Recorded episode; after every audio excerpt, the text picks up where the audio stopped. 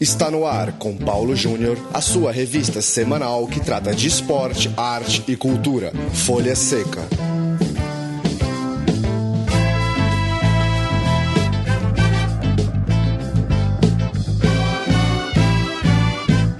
Olá para você, ouvinte da Central 3, hora de mais um programa Folha Seca, edição de número 86 do nosso bate-papo que trata de literatura e cinema relacionados ao esporte. Folha Seca você já conhece, chega toda quarta-feira em central3.com.br. Hoje o nosso entrevistado é Marcelo Schwab, autor de Silva, O Batuta, livro, biografia que conta a história desse grande jogador do futebol brasileiro. Marcelo, valeu por receber o Folha Seca, tudo bem? Tudo ótimo, Paulo. Eu, antes de mais nada, agradeço a honra pelo convite que você me faz para poder falar do meu livro. É, Marcelo, primeiro queria pedir para você apresentar o Silva, talvez para quem não conheça, para as gerações mais jovens ou para quem nunca se deparou com nada relacionado ao Silva. Quem foi esse jogador? Dá uma resumida para a gente aí da carreira dele. Bom, é, o Silva, é, eu escrevi o livro por causa da, da, minha origem flamenguista. Eu sou rubro-negro. Eu conheci o Silva quando ele já estava, é, assim, com uns 7, 8 anos de carreira, né? Mas o Silva começou, ele nasceu em São Paulo, no bairro da Liberdade. E começou jogando no São Paulo em 1957, com 17 anos. Quer dizer, ele foi para o São Paulo com 15, foi descoberto pelo São Paulo e ele chegou a ser campeão paulista em 57, porque ele entrou em algumas em oito partidas, é, no tempo que o São Paulo tinha Zizinho, é, Maurinho e outros grandes craques. Né?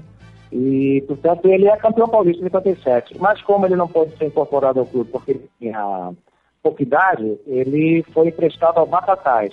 O Batatais ele foi ao Botafogo de Ribeirão Preto e só em 62 é que ele foi para o Corinthians. É, e aí ele joga no Corinthians três anos, depois Flamengo, enfim, foi uma sucessão de clubes é, que ele, pelos quais ele passou em função é, de questões que não. Ele não era um jogador que queria mudar de clube, né? Mas é, a mudança dele de clubes foi é, do Corinthians em diante, porque o, o passe dele pertenceu ao Corinthians durante muito tempo. Então, o, o, o Silva que me inspirou a, a princípio foi o Silva do Flamengo que eu é, vi jogar quando eu tinha 9 anos de idade. Eu era um garoto. É a primeira vez que eu fui ao Maracanã, eu vi o Flamengo ser campeão com ele envergando a camisa 10. Então aquilo me impressionou muito, né? É uma marca que fica na, na da, da, infância, que fica na gente, e foi o grande motivo de eu escrever sobre ele. Agora, é, na verdade, eu atirei no que vi, acertei no que não vi, porque eu descobri, pesquisando sobre a carreira dele, eu sabia, logicamente, que tinha passado por muitos outros clubes com sucesso, mas não sabia que era tanto. Então, no livro, por isso o livro é extenso, porque ele passa por 10, 12 clubes, e sempre com sucesso, e numa época de ouro do futebol brasileiro, que são os anos 60, né? Claro, e conta um pouco pra gente do processo é, desse livro. Você primeiro procurou é, pessoas próximas, familiares, teve algum tipo de autorização formal? Você foi começando já uma pesquisa em jornais? é, e depois foi falar com as pessoas mais próximas. Conta um pouco como é que foi a sua rotina é, do momento que você teve a ideia até todo o processo que desencadeou no livro. Sim, olha, eu sou é, um escritor, eu sou engenheiro mecânico, né? Mas eu estou com 59 anos de idade, mas desde os 45 eu passei, eu não esperava que isso acontecesse na minha vida, mas foi um fato que assim, me surpreendeu positivamente. Eu passei a ter um interesse em escrever. Então, eu li esse livro do Já escrevi sobre outros assuntos, crônicas, contos, e esse é o primeiro livro sobre futebol. No fundo, a gente sempre escreve sobre o que nos afeta, né? E o Silva foi meu grande ídolo de infância, não estou exagerando. É, e, aliás, ele foi ídolo de todos os flamenguistas da minha idade, da faixa aí entre que atualmente teriam pessoas de 55 a 65 anos de idade aqui no Rio de Janeiro. Não há quem não se emocione em falar da figura do Silva porque ele foi uma, um jogador de grande impacto quando veio aqui para o Rio. Bom, eu, é, para pesquisar o livro, eu, para fazer, eu faço ele como fiz meus outros livros, sozinho. E assumo todos os custos, o que é uma coisa penosa a princípio, mas que me dá assim, uma liberdade de agir. Né?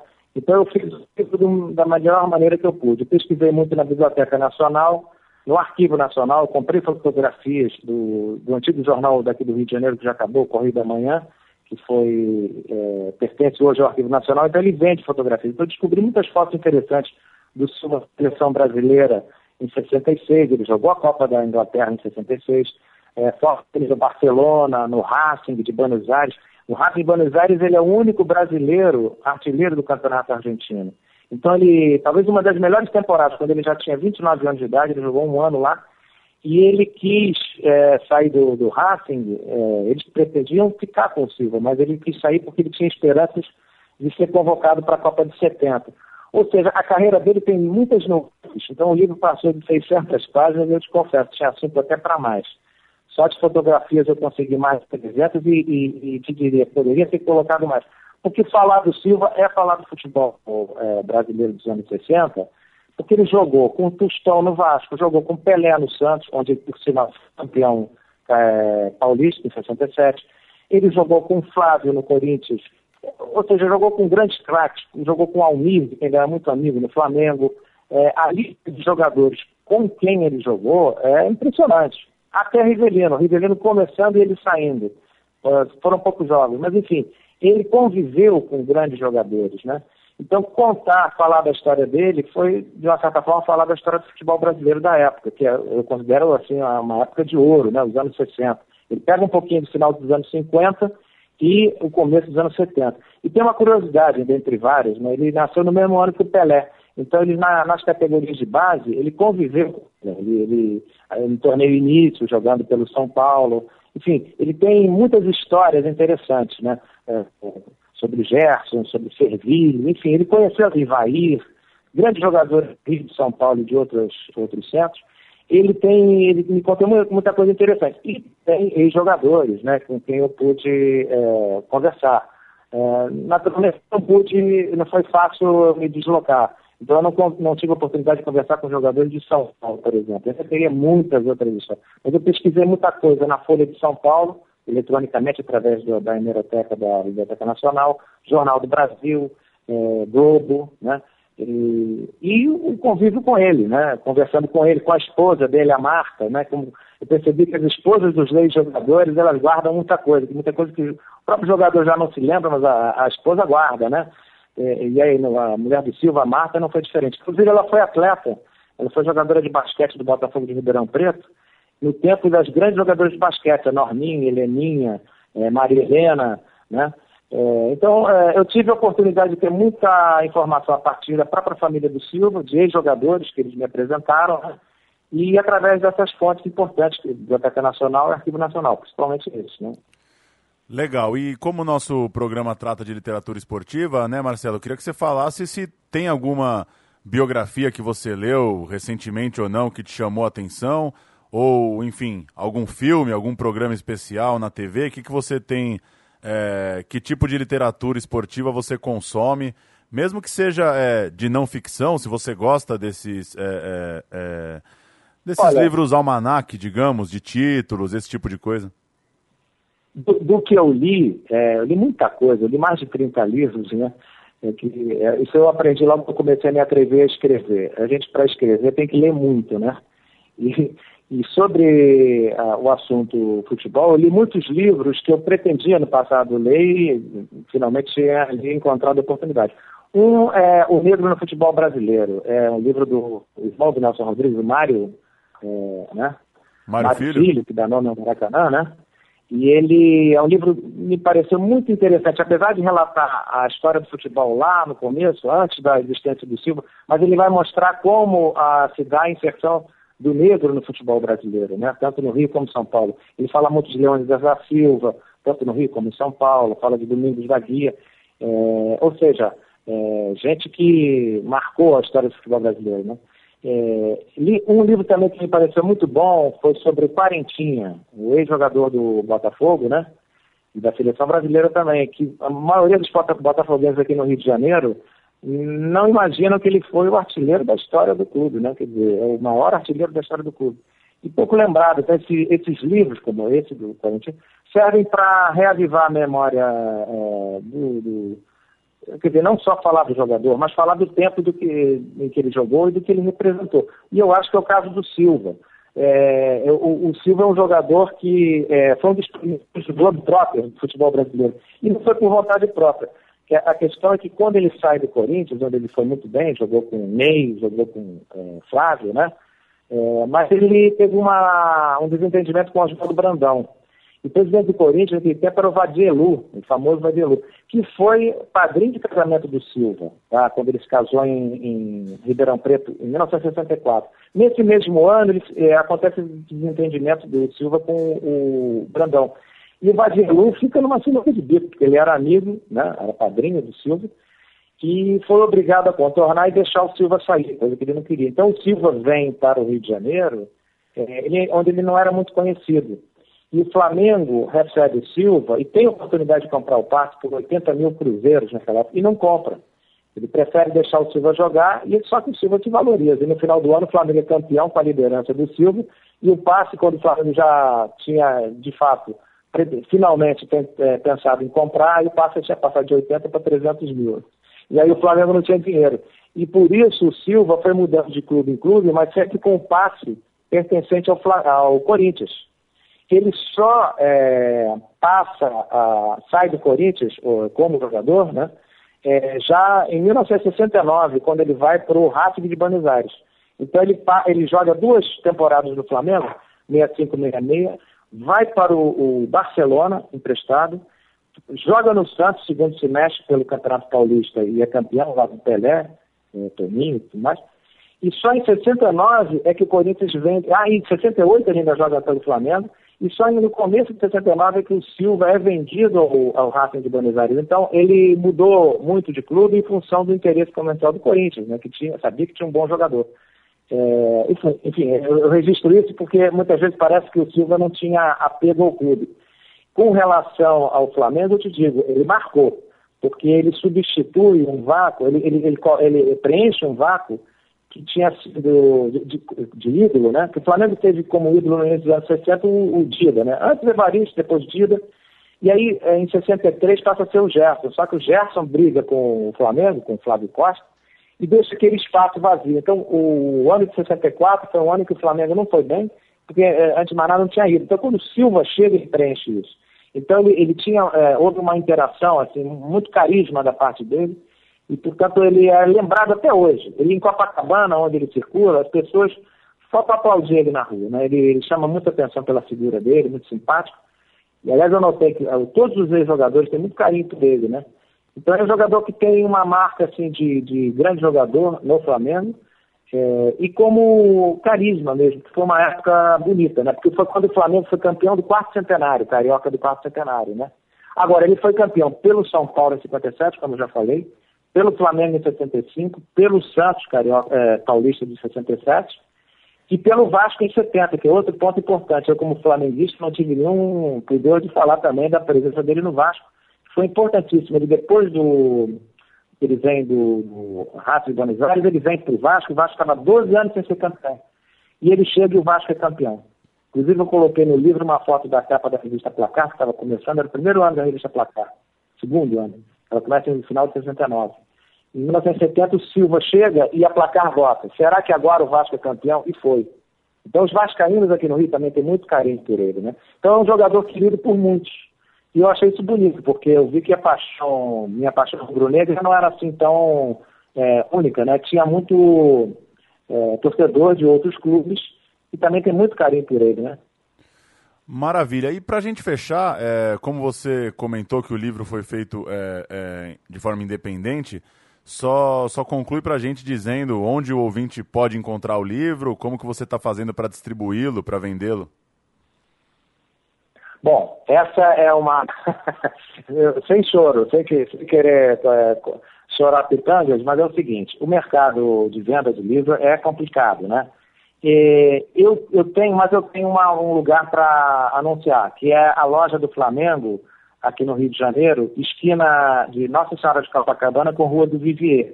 Em São Paulo não tem. Tem, exemplo, tem dois exemplares que eu deixei no Museu do Futebol, porque nós, eu e o Silva demos uma palestra aí no, no ano passado, e deixei dois volumes lá. É, agora, uma forma de se comunicar comigo, né, a venda direta, seria através do meu e-mail, que eu posso fornecer, que é marcelo.schwab, S-C-H-W-O-B, arroba gmail.com, né? É, e eu acho que são as duas formas, ou comigo ou nessa loja do Flamengo lá em Copacabana, é, é, que é uma loja oficial do clube, né?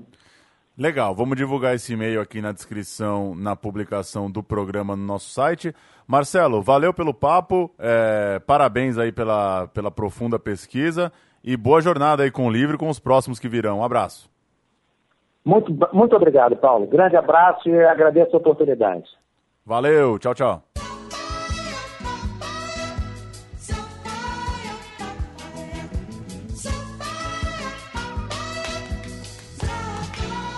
Folha Seca. Leandro Yamin, que também é batuta, tudo bem? que honra, hein, Paulo Júnior? É uma honra para mim, sabia? Fazer parte do Folha Seca. Ah, é uma honra? É, é uma honra. Você tá bom? Tudo bem. Que bom. Vamos de curtíssimas? Curtíssima. A primeira que não é nada curta, então, né, na verdade, a gente, mas né? a gente vai dividir ela. Ah, Tem quatro tá filmes, é, indicações de filmes relacionados ao esporte na Mostra Internacional de Ah. Cinema aqui de São Paulo. Eu vou no primeiro. O primeiro se chama Esporte. Quatro cineastas, entre israelenses e palestinos, dirigem curtas de ficção e de documentário tendo esporte como tema. Em cinco segmentos, o filme mostra um time de futebol da Palestina, uma jovem corredora que competiu na Olimpíada de Londres, presidiárias que praticam yoga, surfistas de um vilarejo árabe em Israel e um policial que tenta ir ao estádio com o filho pela primeira vez. Exibição é nessa quinta-feira, dia 29, às 4 da tarde, na Biblioteca Mário de Andrade, que fica no centro de São Paulo, colada nos metrôs República e Ayangabaú. O segundo é teu, Leandraço. Paulo Júnior, Monstro do Ringue, de Marc Dordan, ou Dordim, é, vai saber se é francês ou se é inglês. O, é um documentário que conta a história do Telecat, conhecido aqui como Luta Livre, no Brasil. Com o material de arquivo, a obra resgatou histórias e personagens do passado de glória do esporte, como, por exemplo, Aquiles, o Belo, o Mister Argentina. É, você gostava do Mister Argentina? Era o meu favorito. Era o seu favorito, né? O filme também retrata o momento atual, com, os- com as três principais equipes. No caso, estamos falando dos Gigantes do Ringue, da Trupe do Trovão e da BWF. A última exibição também é nesta quinta, dia 29, às 19 horas, no CCSP, que vem a ser o Centro Cultural, Cultural São Paulo. São Paulo, na rua Vergueiro, também coladinho no metrô de mesmo nome. Paulão. Mais um filme, Amor, de Stéphane Demonstier. Que coisa, hein?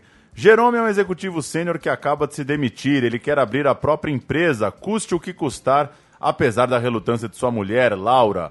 Hugo, seu filho de 11 anos, é jogador de tênis e está tentando a seleção do centro de treinamento de Roland Garros. Como pai, o garoto está disposto a fazer de tudo para alcançar o objetivo. Exibição também nessa quinta, 29 às 7h50 da noite no Belas Artes. Sábado, dia 31, 6 da tarde no Shopping Frei Caneca. Domingo, 4h15 no Reserva Cultural que fica na Avenida Paulista. E quarta-feira, dia 4 de novembro, às 9 da noite, no Miss. O último filme é sobre boxe, Leandro e. O filme Boxe, de Florin Serban, conta a história de Rafael e Cristina, que nunca deveriam ter se conhecido.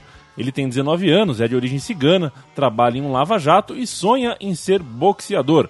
Já ela tem 34, é húngara, casada, atriz em um teatro local e passa por uma crise profissional e também pessoal. Todos os dias o Rafael segue a Cristina pelas ruas. Ela sabe e gosta de chamar a atenção, gosta da atenção despertada. Um dia ele pergunta pra ela: se você não fosse casada, teria se casado comigo? E a partir desse momento, Paulo Júnior, não há mais volta para nenhum dos dois. Ah, que história de amor entre um boxeador e uma vizinha, né? Que coisa. O, o filme também, nessa quinta-feira, dia 29, está no ar às 21 horas e 45 minutos no Cine Sala da rua Fradique Coutinho. Na sexta-feira, dia 30, às 17 horas e 30 minutos no Frei Caneca. E no dia 4 de novembro, uma quarta-feira, quarta-feira da semana vindoura, às 19h30, novamente no Cinema Frei Caneca. E a gente coloca todos esses horários aí depois para quem quiser acompanhar as dicas do Folha Seca para mostra.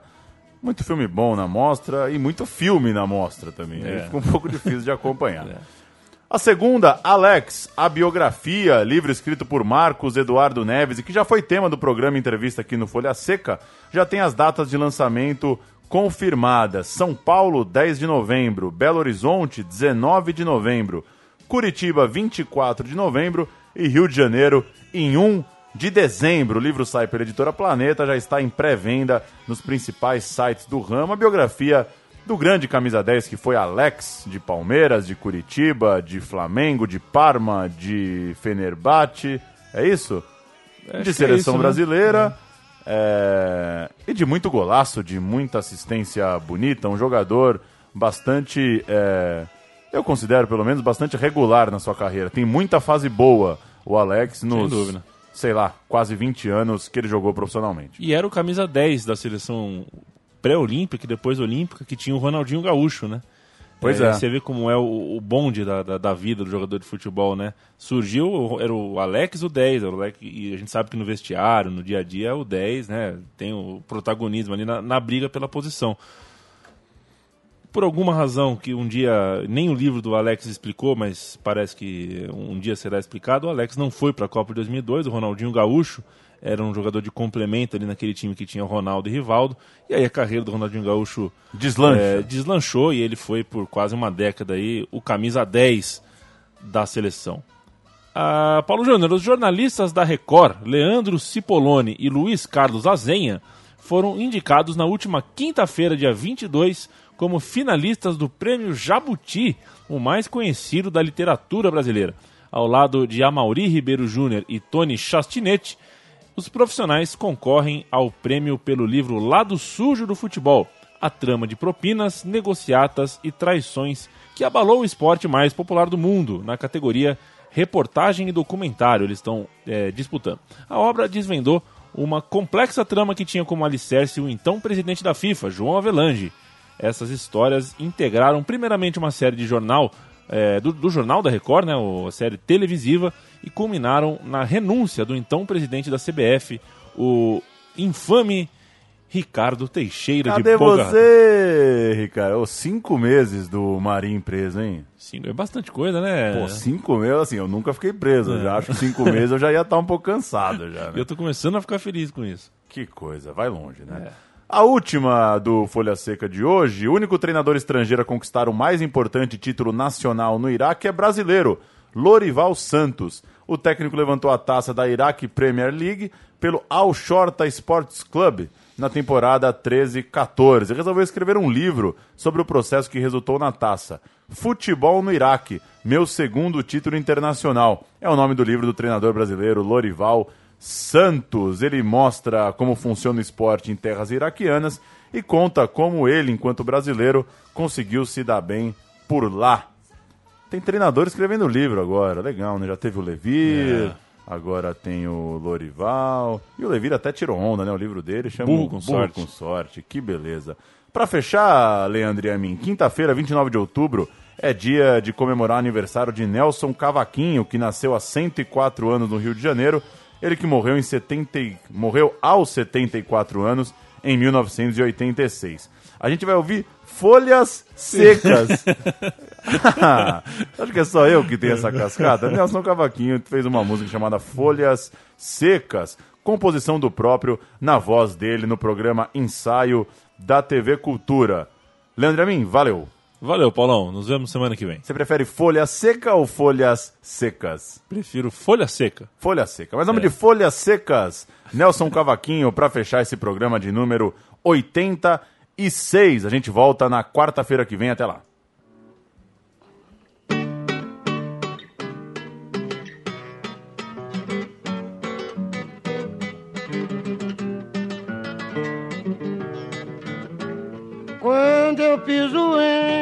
Folhas secas, caídas de uma mangueira, penso na minha escola e nos poetas da minha estação primeira, não sei quantas vezes sob o morro cantando sempre o sol me queimando e assim vou me acabando. Quando o tempo avisar que não posso mais samba. Sei que vou sentir saudade ao lado do meu violão, da minha mocidade. Quando eu piso em folhas secas, caídas de uma mangueira, penso na minha escola. E nos poetas da minha estação. Primeira não sei quantas vezes subi o morro cantando sempre o sol me queimando. E assim vou me acabando. E assim vou me acabando. E assim vou me acabando